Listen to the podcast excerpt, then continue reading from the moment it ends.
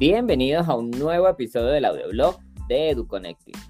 Soy Osmar y hoy estoy con Sabina para hablarles de un súper tema que seguro les gustará. Educación superior en el extranjero. En este episodio les daremos una guía completa para lograrlo.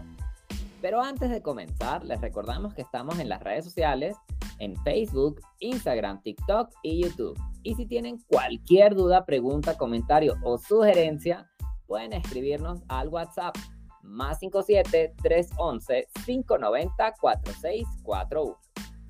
Ahora sí, Sabi, cuéntanos, ¿cómo comenzaremos a abordar este tema?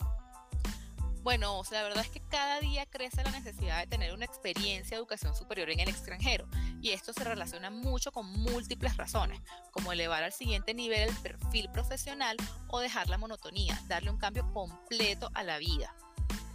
Otro punto es que cada día es más difícil resaltar a los colegas o pares profesionales en el propio país o en el extranjero. Y bueno, no cabe duda de que la competencia por un puesto de trabajo hoy es mucho más difícil y que a diario aumenta la popularidad de las certificaciones gratuitas online y por eso se tornan en un camino mucho más transitado. De allí que estudiar en el extranjero ayude a sobresalir. Entonces, lo primero que tenemos que quitarnos de la mente son algunos mitos alrededor de la educación superior en el extranjero. Y uno de ellos es que es impagable. Para acabar con este mito, te contamos que existen diversas opciones de presupuestos según el programa que decidas hacer. Incluso hay muchos tipos de programas académicos que no son iguales en todos los países, tanto en formación, duración y precios, por ejemplo. Entonces, por esto te recomendamos buscar asesoría con nosotros en EduConnecting para que conozcas muy bien tus opciones. A veros, ¿qué otros mitos debemos derribar ya? ¿Cuáles crees que son importantes? Listo, pues un segundo mito que podríamos tumbar también es que el estudio en el extranjero solamente funciona con becas, ¿sí? Si bien las becas son un estímulo o un mecanismo de estímulo, mejor dicho, para personas para que, eh, que logren sus metas educativas, no siempre es el único camino viable. Es decir, es uno de los caminos que existen, pero recordemos que la cantidad de becas a veces son pocas, que existen muchos criterios de selección, y a veces, por ejemplo, no son becas completas, sino que son medias becas o un cuarto, ¿sí? Entonces, digamos que hay que pensar quizás la educación superior en el extranjero como una inversión en tu futuro, ¿sí? O sea, si bien a veces hay que, digamos, poner un poco de el dinero de, de nuestro propio bolsillo, eso va a ir en función de construir un mejor futuro. Y las becas no son la única manera de conseguirlo. Otro mito que también podemos tumbar es que es gratis. ¿sí? Y esto es parcialmente cierto. ¿Por qué? Eh, si bien en el extranjero a veces, muchas veces escuchamos que la educación es gratuita en X país, esto a veces funciona o es verdad para ciertos niveles educativos. Entonces, por ejemplo, puede ser que la educación sea gratuita para la primaria, para la secundaria o incluso para los pregrados, pero muy rara vez, por ejemplo, o al menos yo no conozco un país donde sean gratuitos los posgrados. Eh, y esto pues también va a por eso les digo que es parcialmente cierto, porque depende de lo que quieras estudiar, del tipo de programa. Y eso lo vamos a ver un poquito más adelante también en este episodio pero para retomar la idea, no siempre son gratis, ¿listo? Y a veces es bueno, como les decía anteriormente, buscar como esa, esa inversión, buscar invertir en uno mismo, ¿sí? Porque finalmente en lo que tú te vas a convertir es lo que vas a perseguir, ¿sí? Es como te vas a ver y las puertas que se te van a abrir en un futuro gracias a ello. Y otro mito que también podemos aprovechar de tumbar es que no van a entender nada. A veces hay muchos miedos, muchas construcciones de bloqueo en la mente que no te dejan como avanzar y ver el camino claro. Entonces uno piensa, no, no, no, si me voy para un país como Australia o Canadá, no voy a entender absolutamente nada de, no sé, del inglés, por ejemplo, y no voy a entender las clases, no voy a poder comunicarme con nadie, y son simplemente un montón de trabas que están en la cabeza de uno que realmente no te permiten ver eh, como como dirían por ahí, o sea, de big picture, de la manera panorámica, eh, todo lo que uno puede alcanzar. Incluso, por ejemplo, si les doy un, no sé, un caso eh, en Australia, para comprender el idioma y poder romper todo eso, están los cursos hélicos, que son cursos de inglés específicamente diseñados para estudiantes extranjeros. Entonces, digamos que te permiten una adaptabilidad y también una conciencia y como un, como ir asimilando poco a poco también la cultura, el cómo se comunican, los modismos, las jergas, etcétera. Todo lo que te permite acercarte a la cultura y romper con todas esas barreras que tienes en la mente. Total, y es que la mente, los pensamientos son lo primero en lo que tenemos que trabajar. Y en este punto te damos un consejo con base en nuestra experiencia trabajando con estudiantes alrededor del mundo. Y recuerda, cuando se tiene un plan, este siempre puede cambiar. Y te mencionamos esto porque puede que descubras que esa carrera que te llamaba tanto la atención realmente no es para ti. O que quizá te enamoraste de otra área en tu nuevo destino. Que en vez de ser diseñador, quieras ser arquitecto o viceversa, por ejemplo. Entonces, date la oportunidad de preguntar, consultar, ver una clase de muestra, explorar esa curiosidad de aprendizaje que tienes. Y es muy probable que esto te lleve a otro destino que nunca imaginaste. Siempre ten presente que en EduConnect estamos para ayudarte y guiarte a escoger tu mejor opción en el extranjero. No dudes en ponerte en contacto con nosotros en el más 57 311 590 4641.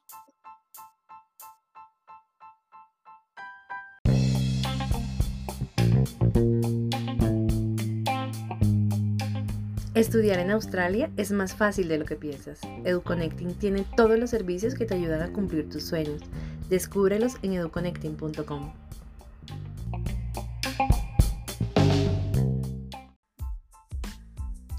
Ahora, una pregunta importante en este punto es, ¿la educación superior en el extranjero es igual que en tu país? ¿Qué tan diferente es lo que vas a vivir estudiando en el exterior? Estudiar en otro país tiene similitudes y diferencias y esto dependerá muchísimo de la aventura en la que te embarques. Pongamos algunos ejemplos para entender ciertos cambios. Eh, por ejemplo, la calidad. En este punto te sugerimos evaluar la cantidad de investigaciones que realizan las instituciones, las facilidades de los campus, por ejemplo, cuántas bibliotecas tienen para estudiar, comedores propios de la universidad o hasta residencias universitarias. También las materias o asignaturas de tu programa, esto según tu pensum, y convenios de la institución. Si es un programa de tipo pregrado, puede que haya convenios de doble titulación con otras universidades o programas de pasantías con empresas muy reconocidas. Otro aspecto son las instalaciones para prácticas profesionales. Eh, y es que dependiendo de tu área, puede que para profundizar en tus conocimientos requieras de instalaciones específicas que te permitan explorar y practicar tranquilamente lo aprendido. Esto es un laboratorio de química con compuestos, instrumentos de medición y microscopios o mesones, máquinas de coser y maniquíes, eh, pues en caso de que lo tuyo sea la moda. Incluso hay campus especiales para ciertos programas que requieren mayores espacios, eh, como veterinaria, zootecnia, agronomía, entre muchos otros que necesitan ambientes o locaciones específicos. Sí, y por ejemplo, eh, un punto que mencionabas al comienzo que me parece súper importante es el tema de las investigaciones.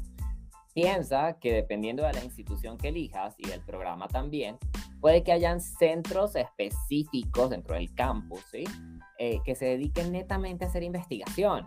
Y esto va a impactar directamente en tu área de conocimiento. Es decir, puede que eh, hayan descubrimientos que estén realizando en tu propia universidad acerca de, no sé, una nueva molécula que, están descubriendo o un nuevo, no sé, o algún tipo de confección totalmente diferente que está rompiendo vanguardia, no sé, que está rompiendo los, los estereotipos y todo lo que estamos acostumbrados, qué sé yo, algo que sea súper chévere y en lo que tú puedas participar. Incluso piensa que en las investigaciones, por ejemplo, si sacan eh, publicaciones periódicas, tú puedes participar en ellas, incluso podría salir publicado eh, en una revista, a veces son incluso de corte internacional y esto va a ser súper chévere, súper, súper bueno para tu perfil académico, ¿vale? Luego viene otro punto que hay que considerar, que son las evaluaciones. El tipo de evaluaciones que se realizan usualmente estamos acostumbrados como exámenes, parciales, presentaciones, eh, no sé, frente a un grupo, pero puede ser que en otras instituciones nos pongan a hacer otro tipo de actividad. Por ejemplo, pensemos en eh, cosas tan diversas, por ejemplo, como el desarrollo de un caso hipotético, como un debate evaluado, una demostración en clase acerca, no sé, de un experimento, por ejemplo, o incluso una salida de campo con recolección de evidencias de todo lo que has aprendido en la teoría para ponerlo en práctica en pleno campo. Y esto pues también es muy chévere que lo, que lo vivas. Ahora, veamos otro punto que son las actividades sociales. Esto viene a ser más o menos cómo nos ponemos en contacto tanto con la cultura y cómo empezamos a comprender el dinamismo o bueno, cómo son las costumbres de ese lugar y también cómo comenzamos a conocer a los compañeros de clase fuera del aula. Por eso también es importante dentro de nuestro desarrollo cuando vamos al, extranjero. Entonces, ¿cómo es vivir esto? Por ejemplo, puede que eh, la forma de estudiar sea muy diferente o prepararse para, para alguna de estas evaluaciones y no sea lo acostumbre, por ejemplo, que estudien en, la, en el salón de clase después de, después de que termina la, la materia con el profesor, sino que lo ideal es que, o allá se acostumbra, estudiar en la playa, con los cuadernos, nos vamos todos los sábados a estudiar y resulta que las olas del mar nos relajan un montón y empezamos a hacer unas discusiones que pues son súper chéveres y empezamos a aprender los temas de una manera mucho más fluida o puede que lo que se acostumbre sea hacer debates en mesas redondas, no sé. La idea es que haya una integración mucho más amplia y mucho más, em, digamos, sin fronteras frente a eh, cómo vamos a aprender y cómo nos vamos a mezclar ese nuevo ambiente y cómo vamos a ampliar la mente frente a esa nueva experiencia de dejarnos eh, ser parte de ella, ¿sí? A que forme eh, parte de ese futuro que se está forjando y ese nuevo yo que está allí presente. Claro, y bueno, en este punto seguro quieres saber qué tipos de programas de educación superior puedes estudiar. Eh, pues podemos empezar acá con los cursos de idioma, pues no son un programa de educación superior, pero ya, quiera, ya sea que quieres aprender inglés, francés, portugués o cualquier otro idioma relacionado con tu carrera, ten en cuenta que hay diferentes programas que te ayudarán a fortalecer tu perfil profesional. Es decir, es decir, puedes estudiar inglés de negocios o quizás hacer un curso de preparación para el examen TOEFL. Es importante que conozcas todas las opciones que tienes de cursos de idiomas. Eh, por otro lado, están los diplomas, que son estudios específicos y de corta duración que permiten certificarse en un conocimiento puntual, por ejemplo, en una herramienta, un software o un tema. Estos son igualmente certificados por instituciones oficiales y tienen la ventaja de ser mucho más económicos. Además, podrás compaginarlos fácilmente con un trabajo o incluso realizar dos en paralelo si esta es tu meta.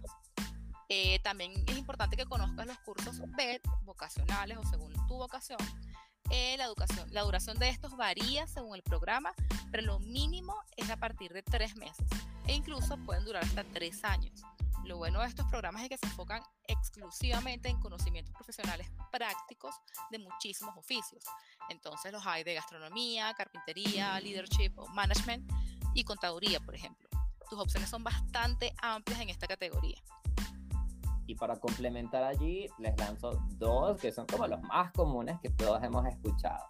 Están los pregrados, que en muchos lados los vas a conocer como bachelors, ¿listo? Estos son los programas de pues, los principales de las universidades que conocemos, que pueden durar unos 3, 4, 5 años, dependiendo del programa. A veces hay algunos que duran más, un poquito más. Eh, pero básicamente son los que tienen estas, ah, ya no es solamente en un área específica que se centran, sino que vas a ver muchas teorías, vas a ver una diversidad de ejes temáticos, son muy transversales y lo mejor, pues como saben, es que te preparan para muchos tipos de trabajo, ¿sí? Es decir, no vas a hacer solamente un oficio específico, sino que puedes desempeñar diferentes cargos, ¿no? Dentro de tu profesión. Entonces, esto, digamos, es lo, digamos, un estudio mucho más completo pues también por la cantidad de años.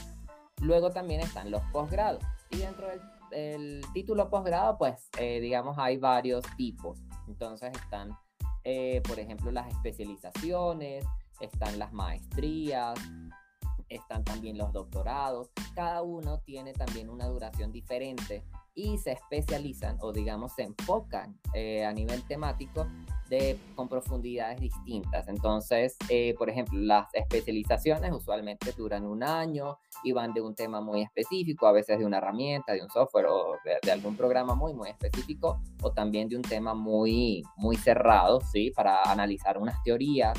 Las maestrías duran entre uno y dos años y allí digamos que ya si las materias que tú vas cursando son mucho más amplias, son mucho más diversas, entonces digamos es un conocimiento mayor, más elevado, más profundo, pero más variado. Y los doctorados sí son para investigación. Entonces, digamos, estos te preparan, pero en otro aspecto muy diferente que pues va relacionado más al mundo académico. Claro, y bueno, en este punto seguro estás pensando cómo postularte a instituciones de educación superior en el extranjero. Y bueno, la verdad es que el proceso de admisiones en cualquier institución de educación superior pasa por la recopilación de documentos del aspirante, una evaluación según tus expectativas y el por qué deseas realizar los estudios. Esto además el cumplimiento de los pagos o la inversión correspondiente a la matrícula. Entonces, los procesos suelen ser similares que en otros países y bueno, lo importante que sepas en este punto es que en EduConnecting contamos con la experiencia para asesorarte en todo el proceso. Además, tenemos varios contenidos en el sitio web y en el blog que te explican los requisitos que tienes que cubrir a lo largo de todo tu camino hacia el extranjero. Es así. Y bueno, hasta aquí ha llegado el episodio del día de hoy, que esperamos que les haya gustado mucho. Recuerden que en redes estamos como EduConnecting y nos pueden encontrar en Facebook, Instagram, TikTok y YouTube. Y que cualquier duda, pregunta, comentario o sugerencia nos pueden escribir al WhatsApp al más 57 311 590 4641. De verdad, muchísimas gracias por escuchar. Chao. Chao.